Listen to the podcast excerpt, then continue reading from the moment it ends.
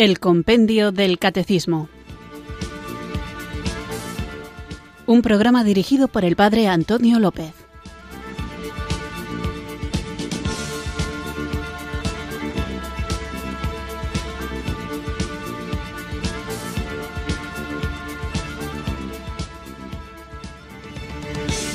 Buenas tardes, queridos oyentes de Radio María. Recibido un cariñoso saludo desde Irurzun, en Navarra, quienes sintonizáis una tarde más esta Radio de la Virgen, esta emisora que cambia vidas, Radio María, para escuchar el programa de El Compendio del Catecismo. Espero que estéis teniendo un buen día y vamos a mejorarlo todavía más conociendo, profundizando, meditando, reflexionando sobre la verdad de nuestra Iglesia Católica.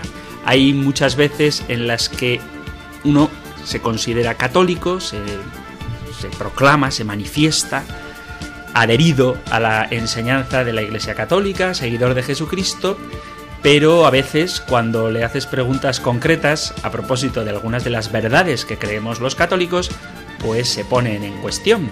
O otras cosas que no son necesarias para aceptar la fe, aunque tengan su valor, pues las consideramos como indispensables. Y yo creo que es muy importante que sepamos distinguir entre lo que Dios ha revelado a través de la tradición y la Sagrada Escritura y que nos llega por medio del magisterio y lo que no es revelado, aunque puede ayudarnos en la vida espiritual.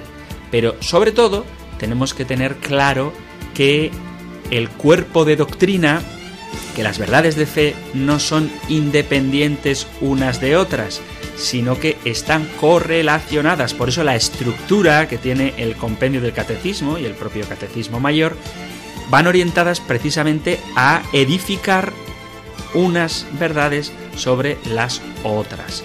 Ahora explicaré por qué hago esta introducción, pero creo que es muy importante que si estamos dispuestos a, dar el consentimiento de fe a Jesucristo, a su iglesia, tenemos que aceptar todo lo que Jesucristo nos ha enseñado y todo lo que la iglesia nos va mostrando en virtud de aquella promesa que Jesús hizo de que el Espíritu Santo nos guiaría hasta la verdad plena. Y negar unas verdades de fe implica necesariamente derribar el edificio de la revelación. Repito, lo que de verdad ha sido revelado es necesario puesto que si quitamos una de estas piezas es como una especie de castillo de naipes que si mueves uno difícilmente los otros se mantienen en pie. Pero repito, todo lo que sea realmente de revelación, todo lo que sea necesario para nuestra salvación.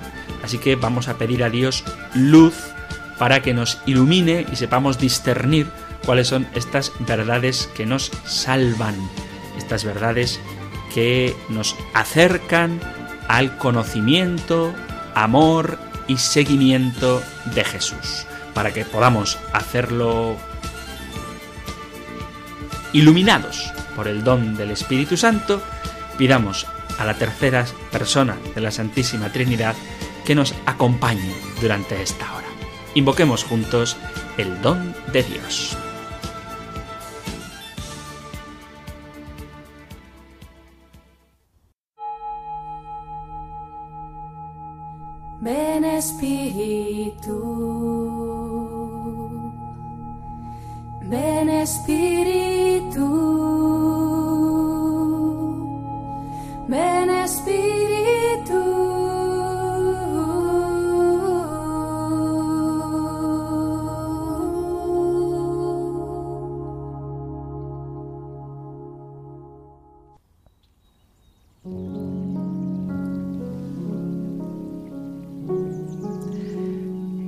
Me regocijo en ti, infinito y glorioso Espíritu. Tú que penetras en lo más íntimo de mi ser, sana las raíces de mi tristeza profunda. Llega hasta el fondo de mis males para que pueda recuperar la verdadera alegría. Eso espero de tu amor, mi Señor poderoso. No dejes que me entregue en los brazos enfermos de la melancolía. No permitas que beba del veneno de los lamentos, las quejas el desaliento. No valen la pena. Dame una mirada positiva y optimista. Convénceme con un toque de tu gracia de que la entrega generosa es el mejor camino. Hazme probar el júbilo de Jesús resucitado. Dame la potencia de tu gracia para que todo mi ser sea un testimonio de gozo cristiano. Me entrego nuevamente a ti, Espíritu Santo, para servir a Jesús en los hermanos. Quiero estar bien dispuesto para lo que tú quieras y como tú quieras, para enfrentar cualquier desafío e iniciar nuevas etapas. Ven, Espíritu Santo. Amén.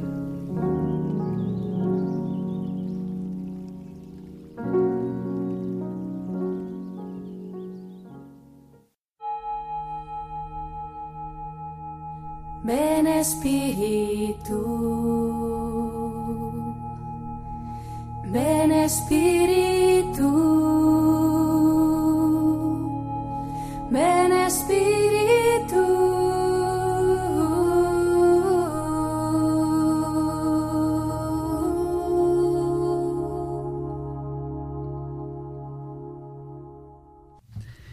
preparados ya, porque hemos invocado el Espíritu Santo para continuar con nuestro programa. Vamos allá con el tema de hoy, que es muy parecido al tema del programa anterior. Os recuerdo el contexto. Estamos hablando de Dios creador, creador del cielo y de la tierra, y hablábamos de que Dios es creador de lo visible y lo invisible. Y dentro de esto invisible que Dios ha creado, tenemos a los ángeles. Así que nos dedicábamos en el programa anterior a hablar de ellos y el programa de hoy, que dedicaremos al punto número 61, sigue con estas personas espirituales que Dios ha creado. Vamos pues con la pregunta 61 que podéis encontrar en el Catecismo Mayor en los puntos 334 al 336 y en el 352. Escuchamos la pregunta del compendio del catecismo número 61. ¿De qué modo los ángeles están presentes en la vida de la Iglesia? La Iglesia se une a los ángeles para adorar a Dios, invoca la asistencia de los ángeles y celebra litúrgicamente la memoria de algunos de ellos. Cada fiel tiene a su lado un ángel como protector y pastor para conducirlo a la vida. De San Basilio Magno. Continuamos, como veis, en este punto 61 con los ángeles y, en este caso, preguntando qué función realizan en la Iglesia y de qué modo están presentes. Aunque normalmente dedicamos los últimos minutos del programa a las llamadas y las consultas de nuestros oyentes, como suelo decir que todo el programa es vuestro, hoy voy a empezar con una consulta que hace un oyente por correo electrónico y que no voy a contestar a todo lo que dice porque se adelanta a lo que vendrá después, pero hay un aspecto que me parece muy importante que nosotros tengamos claro porque en varias ocasiones, en muchas ocasiones, he oído argumentos de este tipo.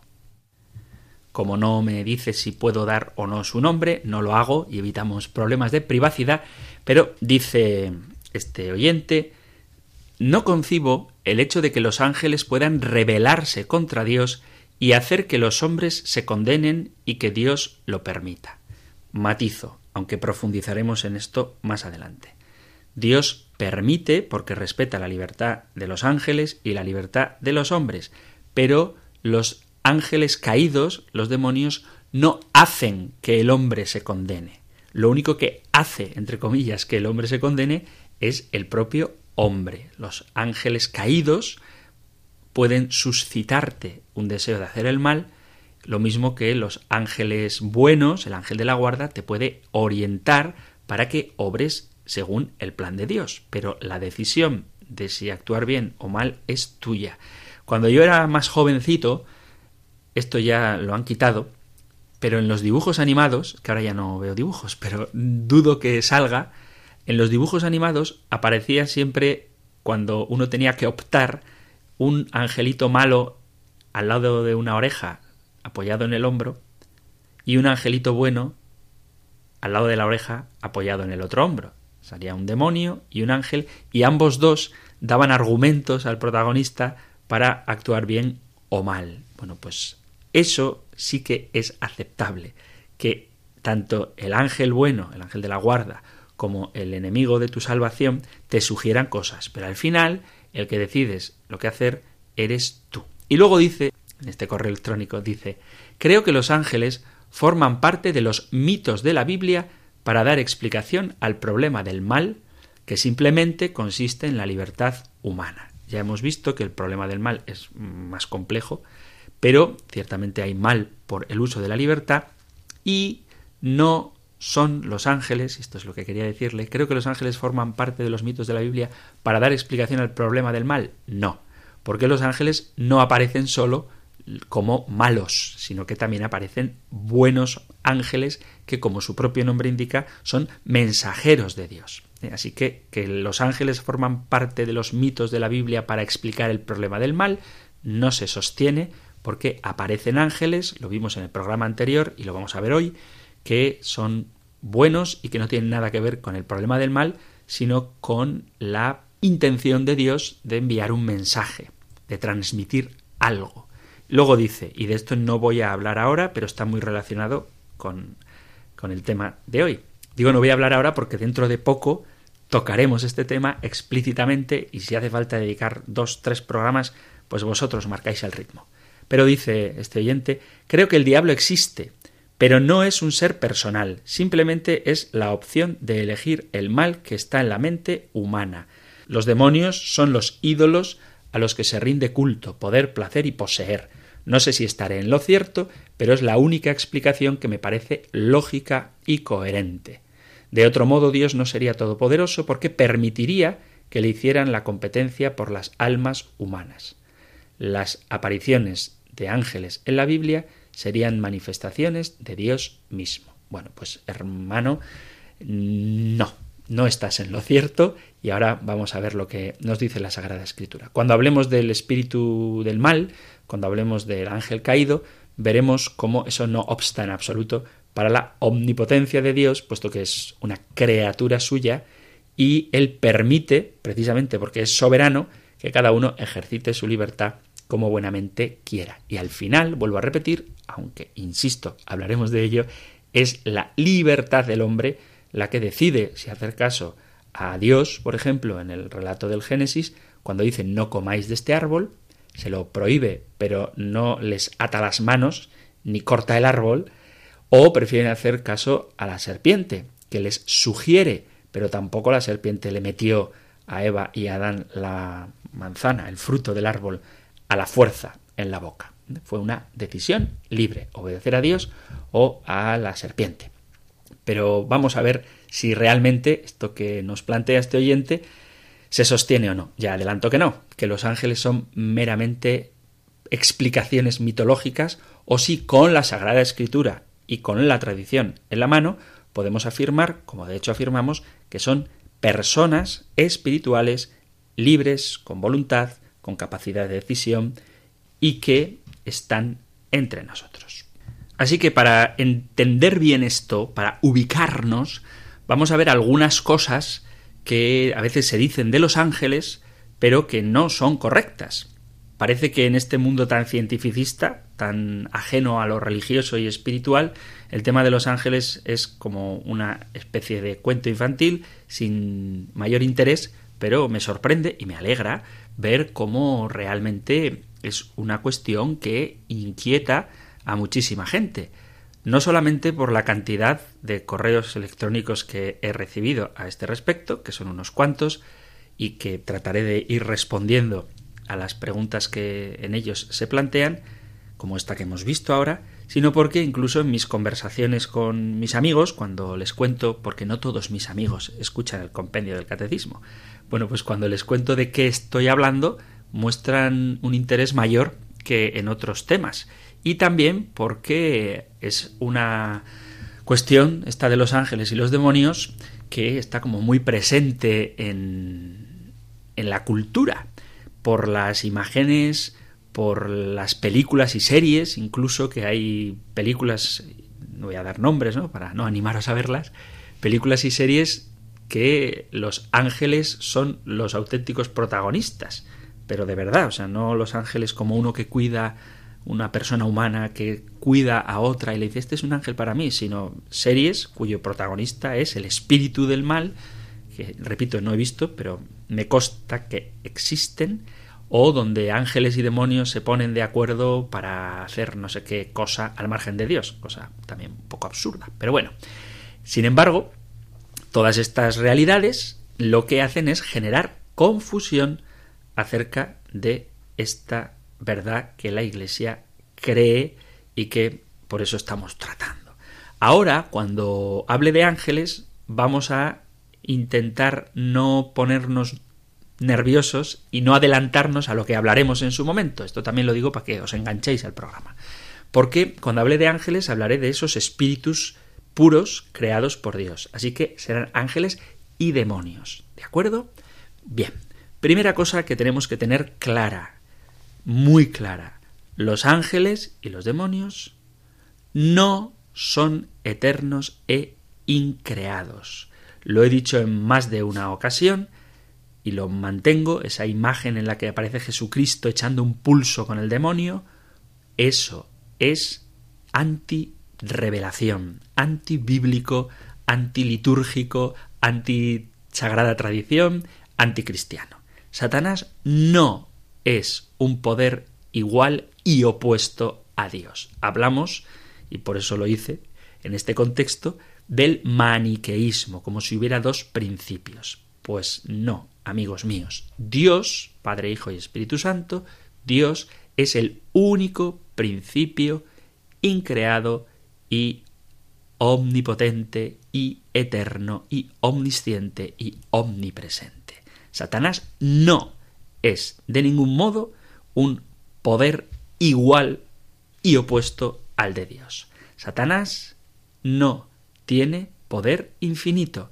Satanás no posee los atributos divinos. Y, esto hay que dejarlo claro, los ángeles buenos, ni San Miguel, ni San Gabriel, ni San Rafael, ni el ángel de la guarda, ni ningún ángel es un poder igual que el de Dios, ni tiene un poder infinito, ni posee los atributos divinos, ni la omnisciencia, ni la omnipresencia, ni la eternidad.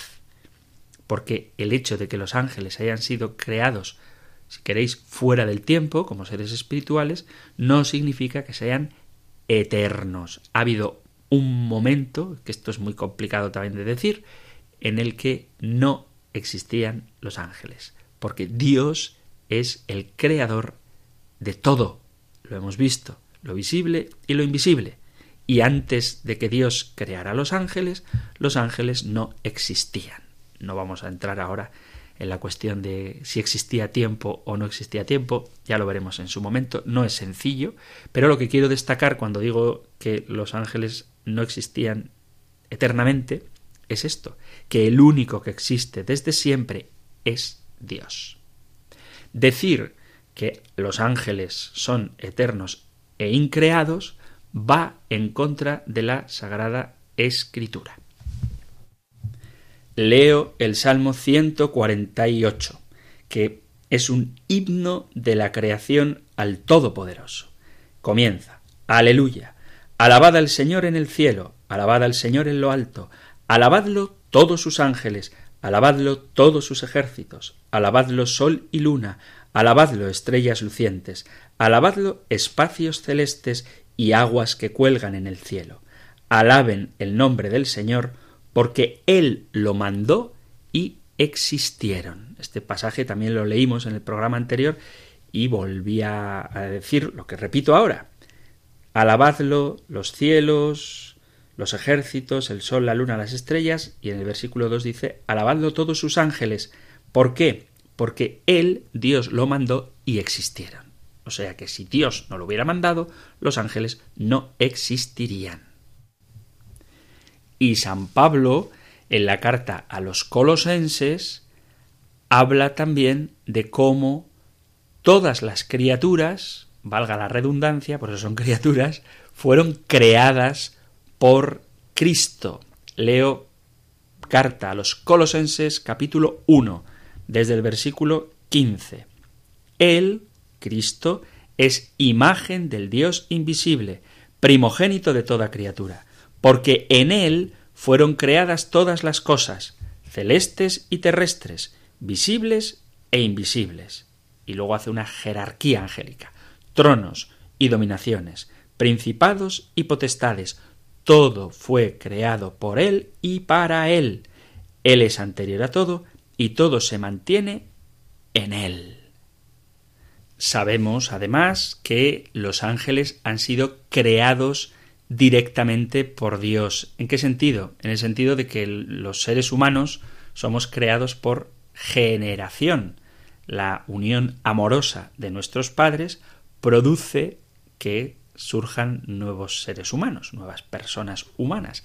Sin embargo, los ángeles no procrean, no se casan. Esto también lo citaba en el programa anterior, pero no me importa repetirlo si nos va a quedar claro que los ángeles no son eternos.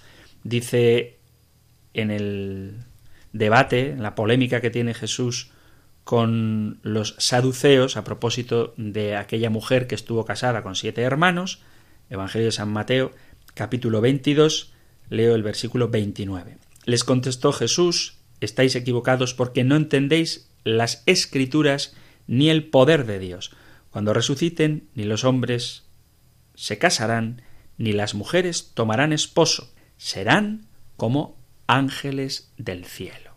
O sea que, insisto, los ángeles son criaturas y Satanás es criatura de Dios. Es un ángel caído, pero no eterno, es una criatura finita y esto tiene mucho de práctico para nuestra vida cristiana. A propósito de la pregunta que hacía el oyente de que limitaría la omnipotencia de Dios el hecho de que exista un ángel caído.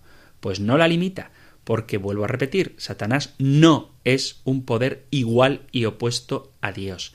El poder de los ángeles caídos no es infinito, no posee los atributos divinos, lo que significa que no es rival para Dios, no es rival, no hay proporción entre el demonio y Dios. Vuelvo a repetir, donde hay luz, no hay oscuridad, y no puede haber gente que piense, no es que la oscuridad limita el poder de la luz. No, no, la, oscuridad está allí donde no hay luz, y donde hay luz, no hay oscuridad y no hay un término medio. Si queremos buscar un opuesto al demonio, un opuesto al ángel caído, tendríamos que decir que el igual y opuesto de Satanás sería el arcángel San Miguel, pero en ningún caso, en ningún caso, el propio Dios, porque Dios es Dios y Miguel precisamente significa quién como Dios donde yo estoy sirviendo pastoralmente, en la zona en la que yo estoy, estamos cobijados bajo la sombra de un lugar precioso que os animo a que cuando sea posible lo conozcáis, que es un santuario dedicado al arcángel San Miguel, San Miguel de Aralar. Es un lugar donde, como digo, se mezclan, se juntan, convergen paisaje hermoso, cultura, arquitectura románica, tradición, gastronomía y, por supuesto, espiritualidad. Eh, hay una imagen única en el mundo que contiene un lignum crucis.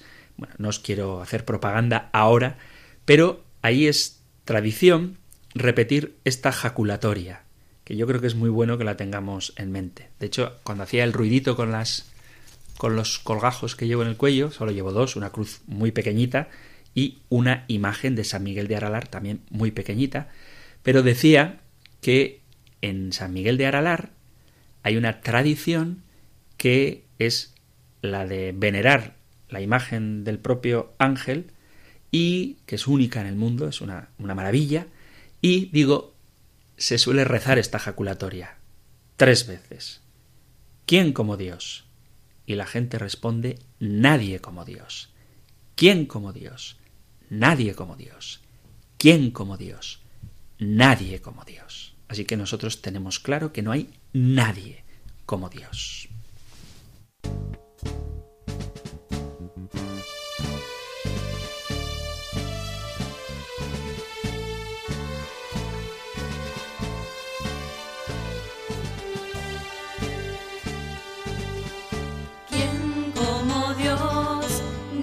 solo Dios, San Miguel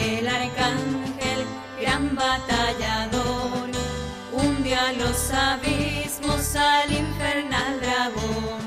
San Miguel Arcángel, gran batallador, quien como Dios, nadie, solo Dios. San Miguel Arcángel, gran batallador, hundió a los abismos al infernal dragón. San Miguel Arcángel, gran batallador. Si con Dios luchamos y con San Miguel, el infierno todo se ha de estremecer. Si con Dios luchamos y con San Miguel,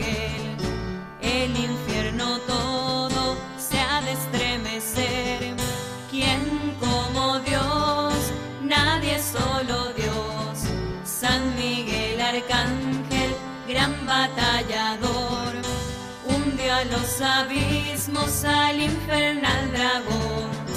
San Miguel Arcángel, gran batallador.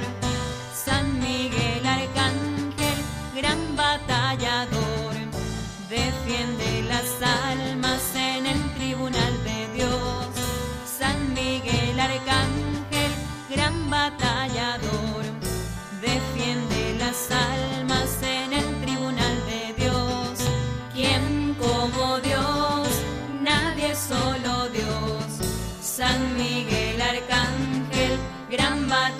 batallador, hunde a los abismos al infernal dragón.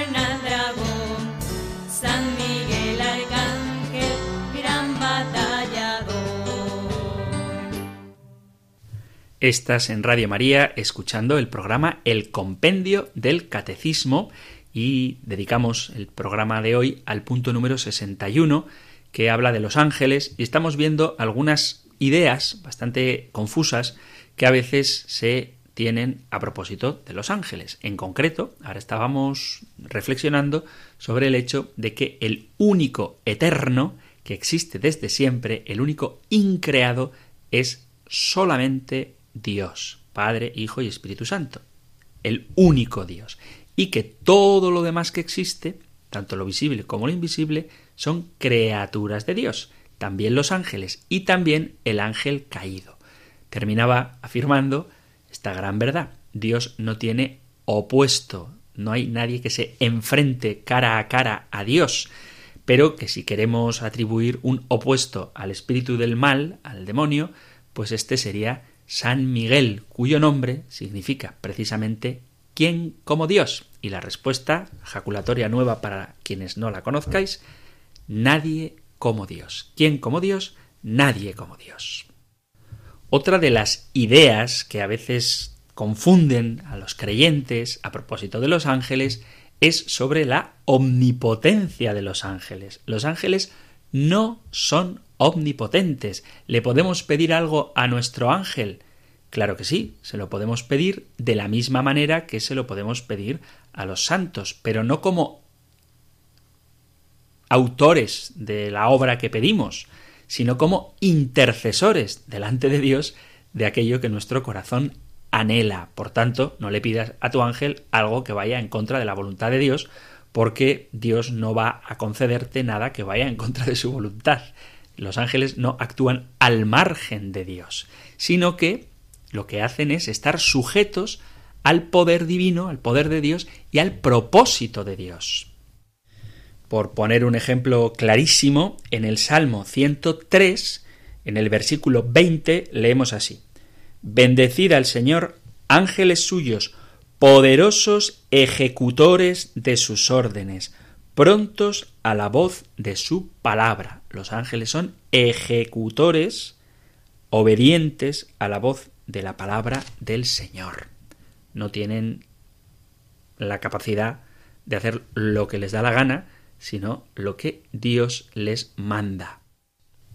Por ejemplo, en la segunda carta de Pedro, en el capítulo 2, leo segunda Pedro 2 desde el versículo 9, estamos en una arenga de San Pedro contra los falsos maestros.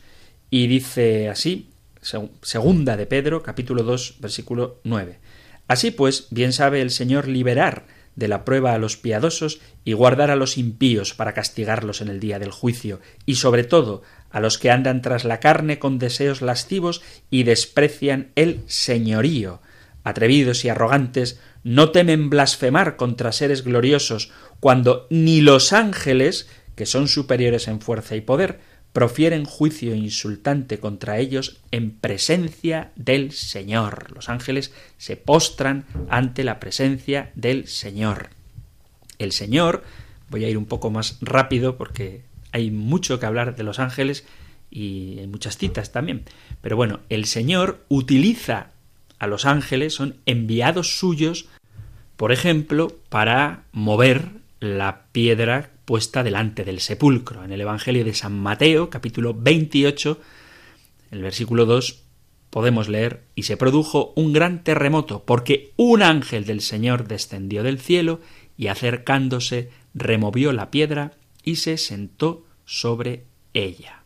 En el capítulo 12 de los Hechos de los Apóstoles vemos también cómo un ángel entra en una prisión cerrada y libera a Pedro, que estaba retenido. Leo capítulo 12 de los Hechos de los Apóstoles en el versículo 6. Cuando Herodes iba a conducirlo al tribunal, aquella misma noche, estaba Pedro durmiendo entre dos soldados atado con cadenas. Los centinelas hacían guardia a la puerta de la cárcel. De repente se presentó el ángel del Señor y se iluminó la celda. Tocando a Pedro en el costado, lo despertó y le dijo Date prisa, levántate. Las cadenas se le cayeron de las manos y el ángel añadió Ponte el cinturón y las sandalias. Así lo hizo y el ángel le dijo Envuélvete en el manto y sígueme. Y en este mismo capítulo 12 de los Hechos de los Apóstoles vemos cómo muere Herodes terriblemente por manos de un ángel. Leo capítulo 12 de los Hechos de los Apóstoles desde el versículo 20. Estaba muy irritado Herodes con los de Tiro y Sidón. Estos, de común acuerdo, se presentaron ante él y ganándose a Blasto, camarlengo del rey, solicitaban hacer las paces, pues su región se abastecía de la del rey. Fijado el día, Herodes, con vestidos regios, se sentó en el tribunal y les dirigió una arenga, mientras el pueblo acamaba Voz de un dios, no de un hombre. Atención, ¿eh?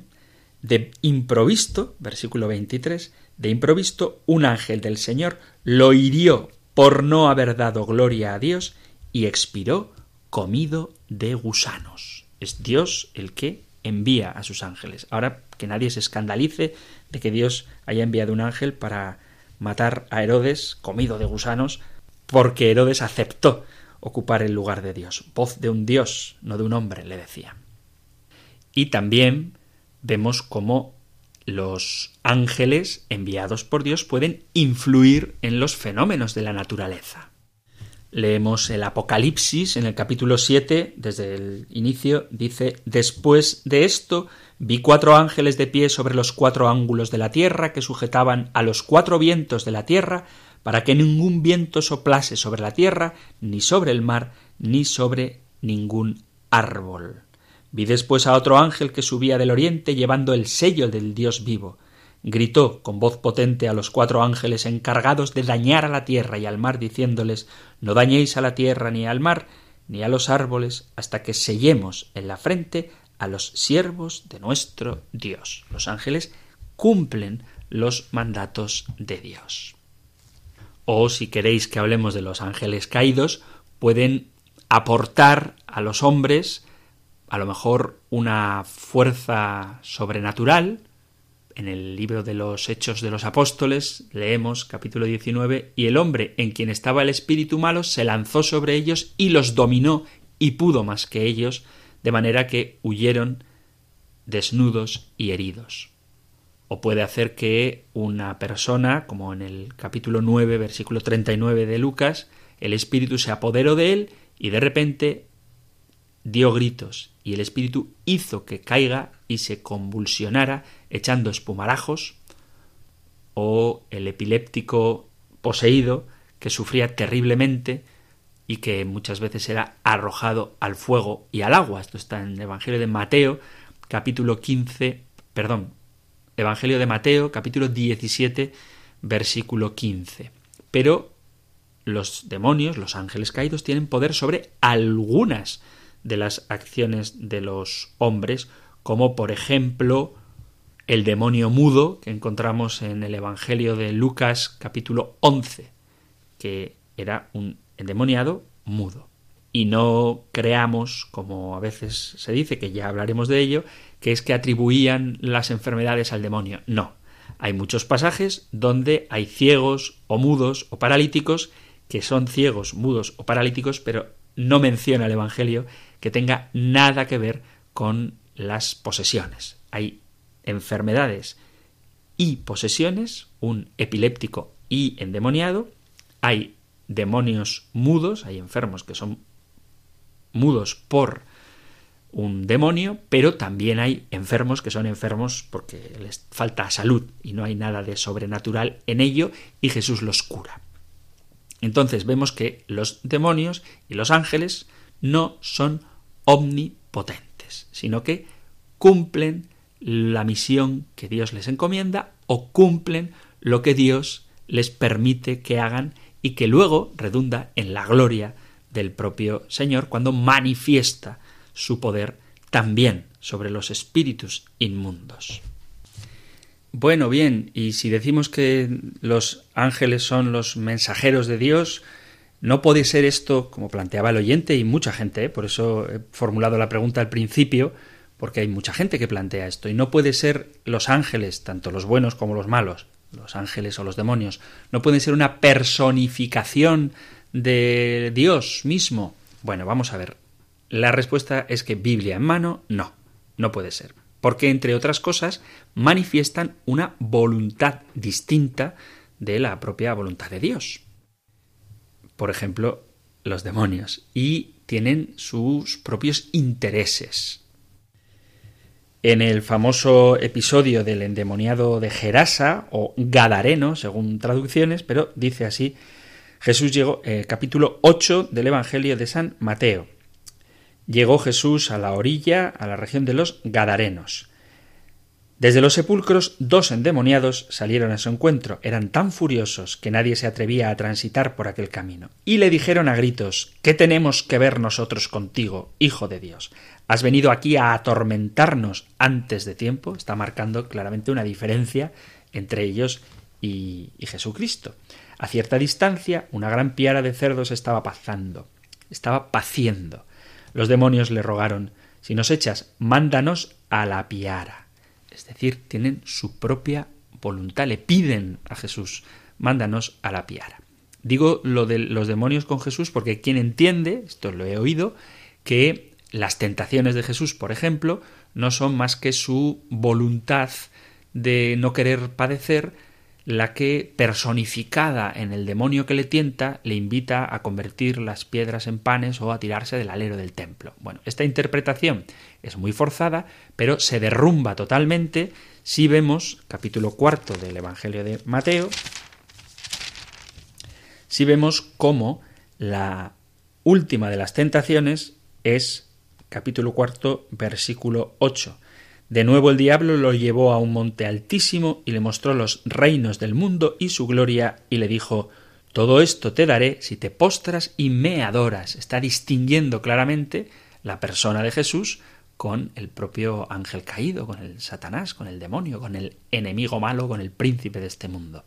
Pero es obvio en este pasaje que una cosa es el espíritu del mal y otra cosa es Jesucristo, que la persona del demonio dialoga personalmente con Jesucristo, luego decir que es una especie de fórmula mítica para explicar el mal no encaja con lo que la Sagrada Escritura, la palabra de Dios, nos está diciendo, porque dialoga.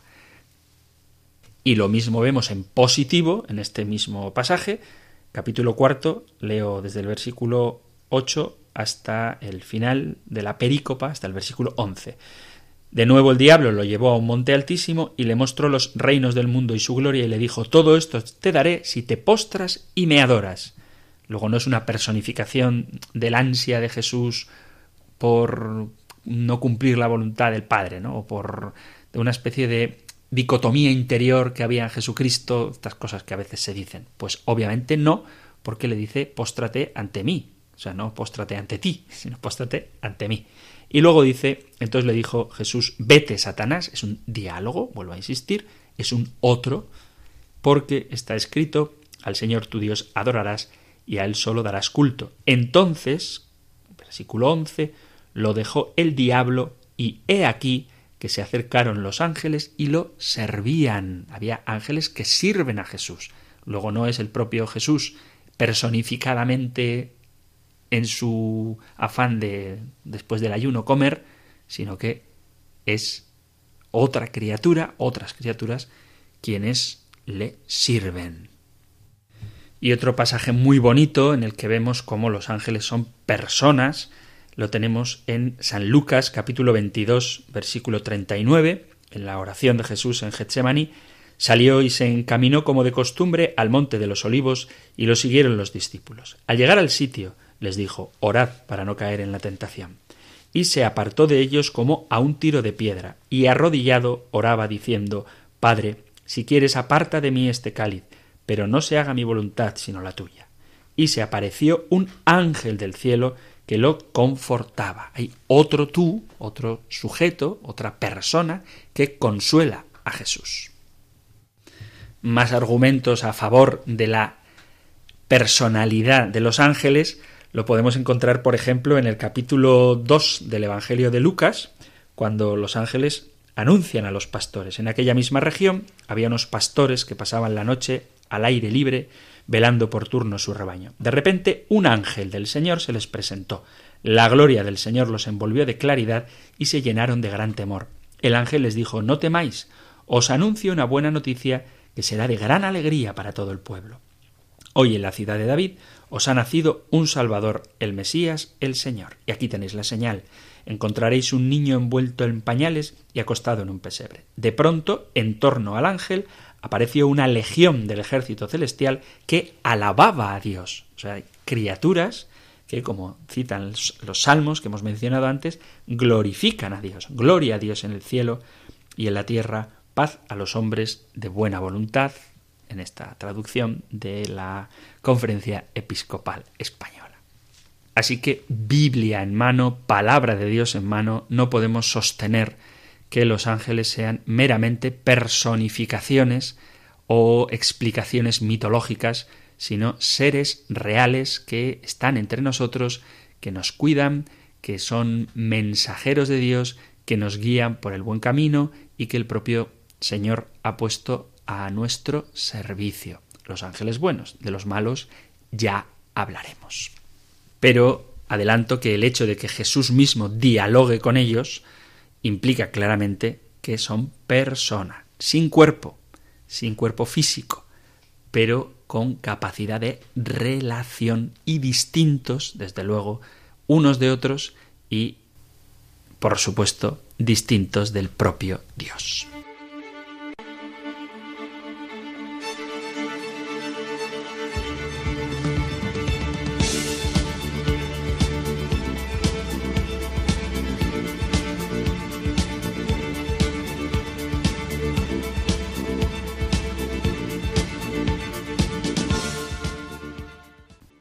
Bueno, vamos a dar espacio ahora a nuestros queridos oyentes para que se pongan en contacto, para que os pongáis en contacto con el programa. Y ya sabéis que tenemos varias líneas preparadas para que, si queréis compartir vuestros testimonios, preguntas, inquietudes, dudas o discrepancias, que también se aceptan, podáis hacerlo. Así que, si queréis entrar en directo, podéis hacerlo llamando al 91 005 94 19 91 005 94 19. Si preferís dejar un mensaje de WhatsApp, podéis hacerlo en un audio o por un mensaje escrito al número de teléfono 668 594 383 668 594 383 y si lo que preferís es dejar un correo electrónico, tenéis a vuestra disposición el correo compendio arroba radiomaria.es. Así que vuestros correos electrónicos, compendio arroba radiomaria.es, el número de WhatsApp 668-594-383 o al teléfono, por favor, concreción y brevedad para que puedan entrar las más llamadas posibles, 91 005 94 19. 91 005 94 19. Aquí os espero.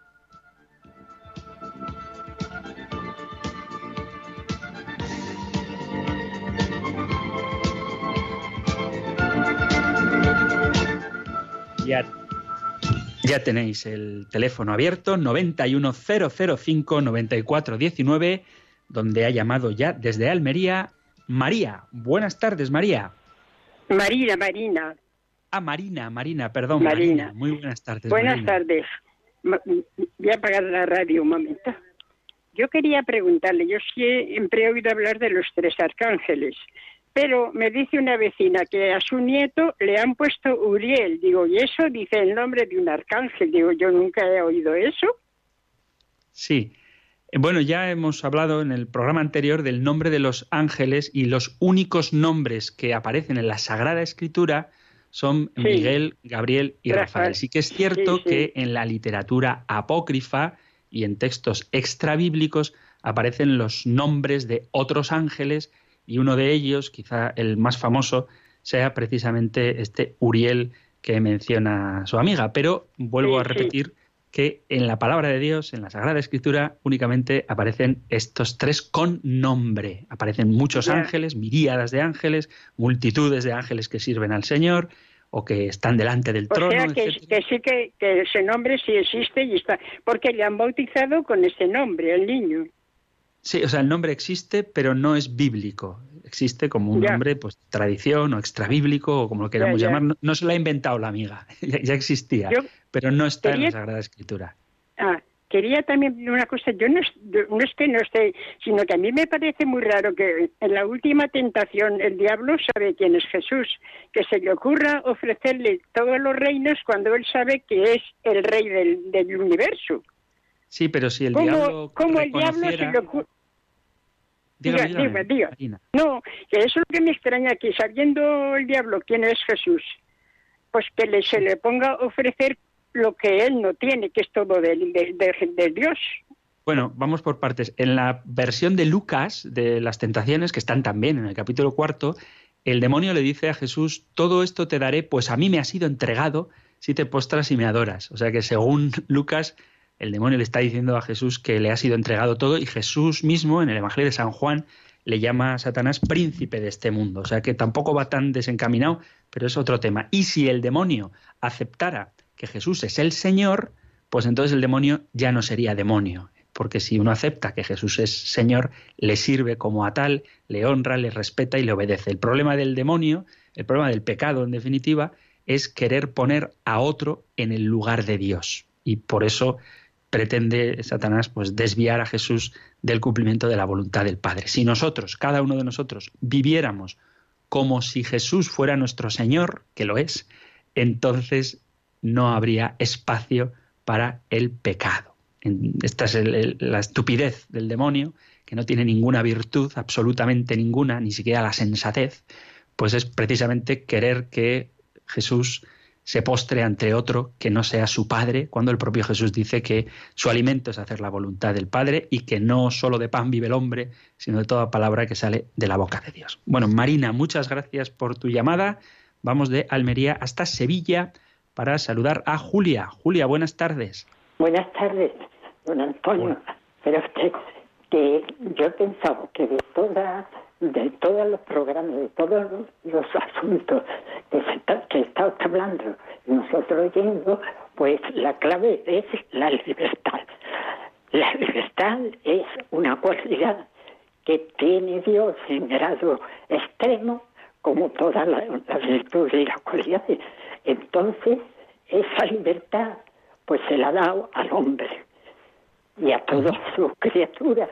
Entonces, los ángeles fueron creados por él, pero por la libertad, porque si no fueran libres para ellos dictaminar, hacemos esto, hacemos los otros, pues entonces el Señor sería un dictador, porque diría, ahora tienen que hacer ustedes mi libertad. Ay, perdón, lo que yo mando, ahí de rodillas todo el tiempo y adorarme. Eso es un dictador. Bueno, podemos estar de rodillas adorando al Señor, pero libremente. Eso es lo bonito. Libremente, exactamente.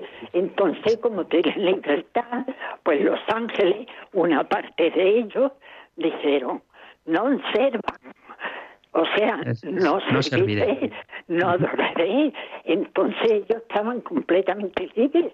El Señor les dijo, podría adorarme y servirme o no porque si le da, si dice a servirme todo, el mundo de rodillas, entonces ¿qué clase de Dios es? Correcto, Julia.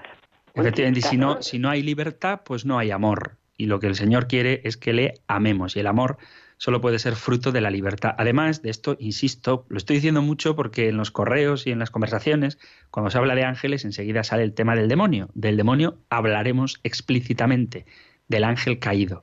Pero iba a decir y como adelanto, que el pecado de los ángeles es, peor, es más grave, en tanto que ellos tienen plenitud de conocimiento, bueno, plenitud, no son omniscientes, pero tienen mucho más conocimiento que los hombres, han visto a Dios y cuando un hombre no conoce a Dios es fácil que se equivoque, no hemos visto cara a cara el rostro de Dios, es más complicado aceptarlo, hace falta como más fe todavía, pero los ángeles que han visto cara a cara a Dios, sin embargo, parte de esos ángeles, con la voluntad angelical que tienen de espíritus puros, se han rebelado contra Dios. Y por eso la capacidad de arrepentimiento de los ángeles no existe.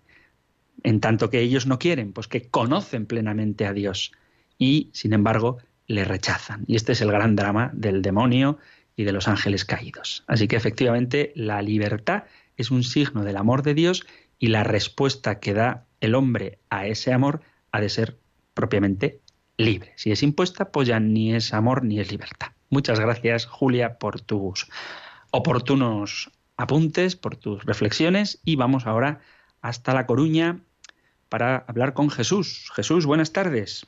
Hola, buenas tardes. Primero agradecer por, su, por sus dos programas en, en, Radio María. Y pues, no, es, rápido, dos, dos cositas. Le quería preguntar. No, primero eh, que muchas veces me he preguntado, ¿no? Con, si podría ser alguna fórmula, de comillas, de fórmula, para poder rezar por el ángel de la guarda de mi hijo, por ejemplo, ¿no? Y otra cosa es cómo, si podría de alguna manera, ¿no? Pues comulgar, también muchas veces yo me lo pregunto cuando estoy recibiendo la comunión y él no puede recibirla por, por, por, por varios, por, ahora mismo está en un centro, por ejemplo, no puede recibirla y entonces yo digo, ¿cómo puedo también, pues, si yo, puedo pedirle al Señor eso, ¿no? De poder, poder recibir un poco ese, al Señor por, por mi hijo. Ambas cosas, ¿no? Como poder rezarle. Sí. Eso, eso era todo. Muchísimas gracias. Pues nada, gracias a ti, Jesús, por tus preguntas. Bueno, yo te diría, con respecto a la primera pregunta que formulas sobre la oración con el niño, que una de las primeras oraciones que yo creo que hemos aprendido todos, por lo menos de mi generación o así, es precisamente la oración al ángel de la guarda, que es una pena que hoy por hoy no se fomente tanto la devoción a los ángeles cuando el ángel de la guarda, dulce compañía, no me desampares ni de noche ni de día, pues es quizá una de las primeras oraciones que hemos aprendido pues desde chiquititos. ¿eh? Cuatro esquinitas tiene mi cama, cuatro angelitos que, que me la guardan. Y este tipo de oraciones que, como digo, son muy sencillas y que, sin embargo, pues son importantes y hay que, hay que valorarlas. Así que yo te invitaría a que reces con tu, con tu hijo precisamente pues esto, ángel de la guarda, dulce compañía, no me desampares ni de noche ni de día. Acordaos, a los que os parezca muy simple esta oración, que hay que hacerse como niños para entrar en el reino de los cielos. O sea que no menospreciemos estas oraciones a los ángeles que, como dice Jesús, están contemplando continuamente el rostro del Padre. Y con respecto a la comunión, pues también te vuelvo a decir lo mismo. Hay varias, hay muchas oraciones de comunión espiritual, de tal manera que cuando uno, por la razón que sea, no puede participar de la Eucaristía, no puede ir a misa, no puede participar de la comunión sacramental, en un acto de oración, en un deseo de unirse a Cristo sacramentado, puede hacer la oración de comunión espiritual, por ejemplo. Hay una muy bonita que es autoría de San Alfonso María Ligorio, que dice, Jesús, creo, Jesús mío, que estás realmente presente en el Santísimo Sacramento del altar. Os amo sobre todas las cosas y deseo recibiros en mi alma. Pero como ahora no puedo recibiros sacramentado, venid a lo menos espiritualmente a mi corazón, y como si ya os hubiese recibido, os abrazo y me uno del todo a ti. Señor, no permitas que jamás me aparte de ti. Esta es una fórmula que me parece muy bonita y, y hay otras. Así que, por supuesto, que cuando no se puede participar de la Eucaristía, se puede hacer lo que se llama la comunión espiritual. Así que mucho ánimo, Jesús, y que el Señor te bendiga a ti y a todos los oyentes de Radio María, de este espacio del compendio del catecismo. Y para que así sea, terminamos con la bendición del libro de los números. El Señor te bendiga y te proteja, el Señor ilumine su rostro sobre ti y te conceda su favor el Señor te muestre su rostro y te conceda la paz. Muchísimas gracias por escuchar el compendio, gracias por estar ahí y si queréis, volveremos a encontrarnos en un próximo programa. Un fuerte abrazo.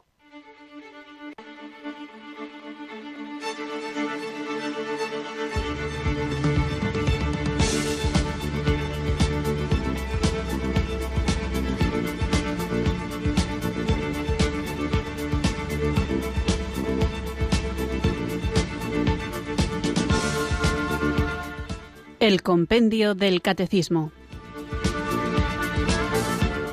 Un programa dirigido por el Padre Antonio López.